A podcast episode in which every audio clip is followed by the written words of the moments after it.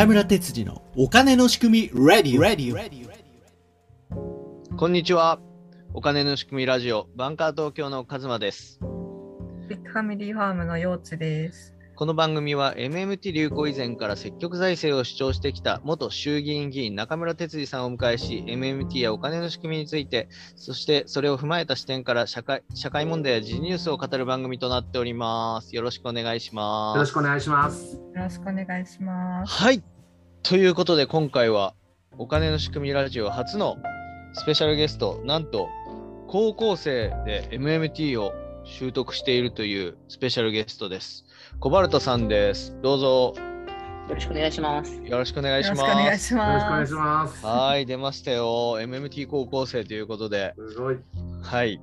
えっと、今回コバルトさんは、えっと、前回2月に行われた中村先生の基礎勉強会に参加していただいて、まあ偶然ちょっと、あのー何か質問ありませんかっていうところで質問していただいたら、まさかの高校生っていうことで、うんうんはい。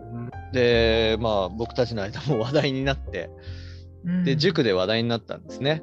うん、で、今回ちょっと中村先生からお声掛けしていただいて来ていただきました。ありがとうございます。ありがとうございます。せっかくですので何かいろいろ質問していきたいと思います。あの、聞きたいことはたくさんあるんですけれども、まずそのコバルトさんは最初は何がきっかけで、こう、MMT というか、まあお金の仕組みというかそういうところにたどり着いたんですか？えっ、と、もともと、えーコロナ休校中、去年の4月ですね。で、はいはいそ。の時に、えっ、と、まあ、お金持ちになりたくて、YouTube でお金持ちになる方法的なのを調べてて、はい。で、そこで、えー中田敦彦でしたっけ？の消費税についての動画はいはいはいはい。あ、お金の話って面白いなと思ってい。、うん。で、そこから確か関連の動画に、えっ、と、山本太郎の、えーはいはい国の借金は嘘だというようなうん動画があって、うん。で、まあ、そこで、まあ、さらに面白いなと思って、MMT という言葉も出てきたんで、確か。うん。で、そこで調べてみると、えー三橋隆之先生の MMT ポリティクスという動画が出てきて、はいはいはいはい。で、そこで本格的に MMT について知ったという感じですね。はあ。それは、その、その前までは、経済とかなんか勉強してたんですか？いや、もう全然公民で、中3の公民で触れたぐらいですね。ああ、じゃあもううん完全にその、まあ、エンプティーな状状態で、お金っていうものの仕組みみたいのを急に勉強して、ダーッと入ってきた感じなんですよね。はい。ああ、そういうことですね。すごい。それで今は結構その、その後、YouTube の後にいろいろと勉強を個人、いろいろされたんですか？あはい。どういったことをやられました？えっと、その後夏休みぐらいの時に、えっと、はいその、MMT 現代貨幣理論入門っていうあのランダル・レイ教授の。研究本をはい。買って、まあ、読んだり、すごいえっと、まあ、YouTube にある MMT の動画や、えっと、三橋隆之先生の、えっと、三橋 TV を、まあ読み漁ったりとか。MMT のオープンチャット、LINE のオープンチャットに入ってみたりとか、うーん。でネットを主に使って学んでいきました。ああ、そうなんですね。その、今、いろいろ学ばれて、例えば、その、学校のみんなっていうのは、多分普通に、例えば信用創造であれば、また貸し的なことがまだ教科書はそうだと思うんですけど、それはそんな感じなんですかね、やっぱり。はい。そのまま、また貸しですね。で、そういう時に、例えば、授業の時に、なんか俺だけ考え違うなとか思ったりするんですか？はい。もう葛藤ですね。で、まあ、そこで先生に待ったをかけて、えっと、また貸しで説明されてるんで、本当は違いますよっていうのって言っで、たんですか？はい。おお、すごい。それって皆さんの反応っていうか先生の反応はまず？あ結構わかりやすかったようで、納得というか、してくれましたね。違うよって言わなかった？いや、言わなかったですね。言われませんでした。そそその時にどういう説明したんですか？えっと、ゴールド・スミスの例を使って説明しました。ああ、ゴールド、金賞手形の例を出したってことですか？はい。おじゃあ聞いてる方、そのゴールドスミスとかわからない方もいると思うので、せっかくなんで、なんかこう、簡単に説明していただけますか？その時どういう説明をしたかという。ゴールドスミスっていうのは、えっと、中世ヨーロッパの、えー金細工商人たちの、はいはいはい職人たちの、えっと、同業者組合で、まあ、はい。金を使ってえっといる人たちなので、えっと、大きい金貨を持っています。で当時の、えっと、金貨とか銀貨とか、えっと、そういうのは、えっと、重いし、えっと、かさばるし、えっと、保管するのが大変うん。なので、金を預かるサービスを始めました。ゴールドスミスがうん。で、はいはい。その預かった金を、えっとうん。なかなか取りに来ないので、えっとうん。その金を誰かに貸して金利を設ける。っていうのを始めたんですけど、ある時ゴールドフェイスの誰かが街を歩いてると、金を預かるのと、預かる代わりに、えっと、金賞手形という、まあ、紙切れを何、金をどれぐらい預かりましたよという、まあ、紙切れを発行している、その紙切れが決済の手段として使われているのに気づいて、その紙切れをこれから貸し出していけばいいじゃないかという話になって、うん。えっと、これが、まあ、信用騒動の原型になったという話をしました。そこでその信用創造の原型になったっていうことを言って、で、今のその信用創造っていうのは、こういうふうになってるんだよっていうことも言ったってことですか？要するにその銀行が預かったお金を貸してるんじゃなくて、そういう、要は紙切れを、はいまあ万年筆マネー的なことを言ったってことですよね。金は現金にして、えっと、金賞手形は銀行預金にして、はい。借金が借用証書でもいいし、うん。なまあ、何でもいいっていう。おーうんそれで先生も納得して、他の生徒さんたちも。はい。おーそれはすごいですね。どうですか、中村先生？すごいですね。高校生でこれが分かるっていうのは。すごいですよ、ね。素晴らしい。うーん。なかなかちょっといないでしょうね、多分。うんううんん。でもそれでその、興味を持った部分っていうか、その MMT、実際その、それまでは全然そういうお金持ちになりたくて動画見てたわけじゃないですか。はい。で、そ、そっからその、面白いなって思った部分ってどの、どの辺なんですかね、その MMT 全体の中で。結局 MMT を理解すると、お金っていうのはもういくらでも発行できる。お金の問題は大して重要ではなくて、本当に重要なのは供給能力、物やサービスを生産する能力、つはり。ご飯を作る能力だってことに気づいて、そこでもう価値観というか、それがガラガラリとか変わってしまいましたね。ああ、うんそこが面白かったっていうか。はい。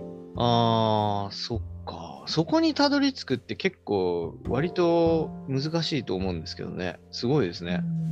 あでもこれは急に理解できたわけじゃなくて、何回も動画を見直したりとか、あとは YouTube でのコメント欄で、あの、レスバ、いわゆるレスバをしたりして、理解を深めていあって感じですねあー、そっか。YouTube 先生だね、もう。なんかやっぱりそういうき、ね、MMT なんか面白いって思って、いくつか動画見てたらいっぱい出てくるもんね。うん。はい。し、その、やっぱ最終的にはその供給力が大事っていう部分っていうのが本来大事で、例えば今ちょっとその、まあ、あるところで戦争が起こったりして、そういうはいハイパーインフレだ、なんだって言っても、結局供給が既存されない限りは、基本的にはやっぱりインフレにならないし、で、例えば日本も今、要は物が入ってこなくて、ちょっと物が上がったりすると、すぐに、ほら、MMT は間違いだって言われたりするわけじゃないですか。はい。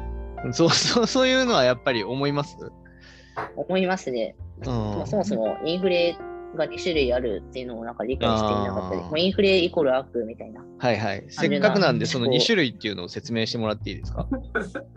あインフレには、えっと、デマンドプルインフレとはいコストプッシュインフレっていうのがあって、はい。デマンドプルインフレっていうのは、えっと、需要が牽引していく形のインフレ。需要えっと、インフレっていうのは需要と供給の差で、供給が上回ればデフレですし、需要が上回ればインフレ。はい。で、うん。コストプッシュインフレっていうのは、えっと、この供給能力の方に問題があって、供給能力とか石油が入ってこなくなったりとかすると、供給能力が下がって、うん需要の量が変わってないのに、この供給能力と需要の差が生まれて、インフレになってしまう。これがコストプッシュインフレでて、対策が難しかったりする。はいはいはい。わけです素晴らしいですねそうですね。そうですね。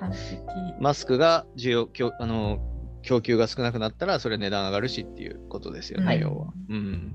だから、それが分かってなくて、ちょっとインフレ、そういう、になった時に、すぐにそういうふうに、ハイパーインフレが起こるぞっていうような言論っていうのは結構あったりしますよね。はい。うん。まあ、そういった言論に、あの、コバルトさんには、これからどんどん戦っていってね。まあでもあんまりこうね、戦ってもしょうがないので、少しずつ、まあまあはい。でも、あの、おっしゃってたことでやっぱり面白いのは、何回も見ないとわからないってところがお金の仕組みでやっぱりこう結構重要なところだと思っていて、僕も。やっぱり1回見見た、2回見ただけでは、なんとなくしか多分つかめなくて、だから多分、でも高校2年生で、最初にだから、その見たのが、休校になった時ってことは、1年半ぐらい前ですか多分。1年半、はい、高1の時ですね。そうですよね。でうん1年半ぐらい前かな、そうすると結構もう何日もかけてゆっくり勉強されたっていう感じですかね。いや、何回も、えっと、短時間で一気に何回も何回も何回も見て、へえ、すごいな。反復それぐらい練習面白い面白い話でした。うんああ、もうとにかく興興味があってそこに行ったっていう感じ。ドーパミンが出て眠れませんでした。へえ。MMT ドーパニン。あ、もうえー面白くても次々見ちゃうみたいな。はい。はあえまあ、確かにでも最初面白かったかもしれない、自分も。ーそうだね。でも、なんかそう、信用創造とかも、別に銀行がまた貸ししてようが、ただ紙に預金額を書書くだけだろうが、高校生の時、それが何に影響するかとか、だから何って感じでな、流れそうな気もするんだけどそこ面白いって思ったかその感性がすごいなと思いましうた。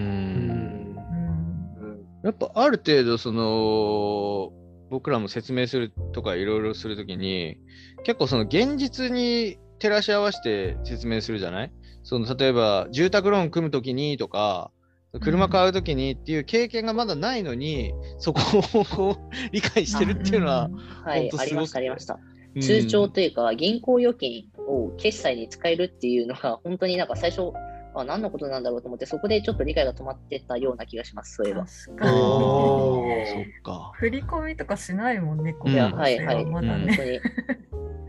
確かに。そうだよな。すごいな。うんでもそういう、だから現実のことにそういうね、お金のまだそういう社会人としての経験がないのに、そのあたりを理解してるっていうのはすごいことだと思います。うん本当に。借用証書もちょっと分かんなくて、うん日本銀行券って、あのうん日銀のいわゆる借用証書って、うん三橋先生言ってたんですけど、ん借用証書の意味が分かってないんで、り理解できなかったんですよ、最初。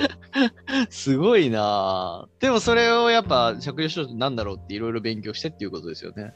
なんか借用証書をそのインターネットで調べたっていうよりかは、うんなんか何回も MMT の説明をすするときに、ここってどういう意味なんだろうって推測して、うんでそこで初めて、えっと、ネットを使って、その借用証書っていうのを、えっと、例えばウィキで調べたりすると、うんあ、うん合ってるわっていう感じで、ああ、なっていきましたそっかそっかそういうことね。じゃあ自分で調べる。で、そう、例えばその、そういったお金持ちになりたいって思って、お金の仕組みを間違えてこう、調べちゃったわけじゃないですか。で、でいろいろお金の仕組みが あの、マグロ経済のお金の仕組みが分かってしまった今、どうですか？世の中はどう、世の中を見るレンズ、どどう変わったかなっていうか。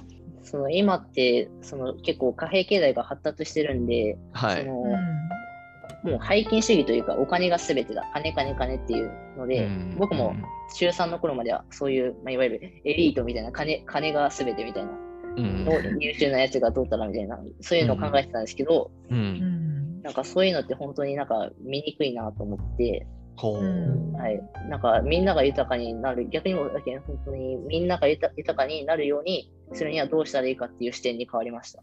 ほう、素かっこいい晴らしい。かっこいい要するにおお金だけ自分だけっていう考えから、そのお金の仕組みを学ぶことで、ちょっと言ったらその世界平和じゃないですけど、そっち導けるんじゃないかっていうことに変わってきたってことですよね。はい、多分余裕がなかったんでしょうね。デフレだからずっと生まれてこの方デフレだったんで、なんかデフそうデフレ根性がし 染みついてるんでしょうね。大人、大人のせい。自分そう。自分のことしか考えることができないんで、うん多分そういう考え、多分僕以外にもそういうのいっぱいいると思います。それは本当に日本社会のすごい深い問題だと思います。うんもでもデうだから、フレって30年ぐらい続いてるからうん。私とかカズマさんとかも、うん。まあ生まれてすぐはしばらくバブルの頃もあったんだけど、うん。大人になって稼ぐ頃からもうデフレだったからまあ、割と僕が一番その就職氷河期みたいな感じだもんね、多分。ね、そうだよね。なんかうん同じ感触がある。なんかもう何の希望もないなみたいな。うん。本 稼げる人は稼げるけどみたういな。ん、そうだよね。だからその若い人とかがある意味その、なんて言うんだろう。ちょっとこう自分だけなんとかしようって思っちゃうような社会を作られてる感もあるよね。うんうんうんうん。でもやっぱお金の仕組みを分かっちゃうと、これを分かってしまうと、全部変わっちゃうでしょ。うんうんはいあそこを良くすればよかったわけじゃんっていう話っていうか、うんそこを絞られれちゃってっからこんななんか金魚の餌の取り合いみたいなことやってるんだっていう話なわけじゃないですか、要は。ううんん、でもちゃんと餌がたっぷりあれば取り合いしなくて済むじゃんっていうことを分かっちゃった高校生っていうことですね。はい。はい、ということで。すごいな、はい。MMT が生まれたことでそんな高校生が生まれる、そうですね。そうですね。うん。やっぱりこう体系化してね、ちゃんとこう、あの仕組みはこうですっていうのを体系化したっていうのは一つの MMT のね、分かりやすい部分で、うんうん。きっと中村先生が主張してた2013年っていうのはそういう体系がなかったから、何言ってんだと思われたっていう。人に伝わらなかったけど断片的だったんだだと思います。そうですねね。うん。だから全部分かってても、これ説明したらあれも説明しないといけない、こっちもししないといけないっていうことが多すぎて、多分ってういうことなんでしょうね。ということで、今回はコバルトさんに、あの MMT 高校生コバルトさんにいろいろ聞かせていただきましたけれども、来週もっとだからせっかくね、こういう世界平和的な話をしたので、もう少しちょっと真相に迫っていけたらと思います。ということで、はいコバルトさん、今週はありがとうございました。ありがとうございました。ありがとうございましたありがと。うございました。